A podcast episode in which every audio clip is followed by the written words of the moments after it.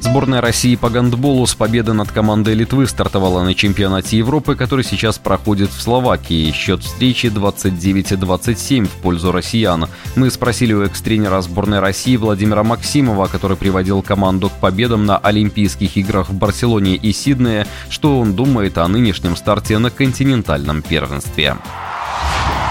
Я считаю, конечно, первый матч может быть недостаточно мощный по результатам, но команда притирается. Это первое официальное соревнование, очень много новых игроков в команде.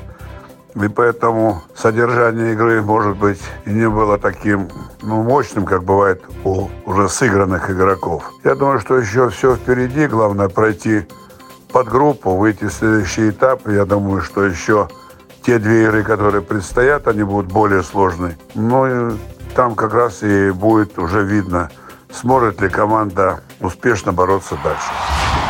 В нашем эфире был заслуженный мастер спорта Советского Союза на протяжении многих лет тренер сборной России по гандболу Владимир Максимов.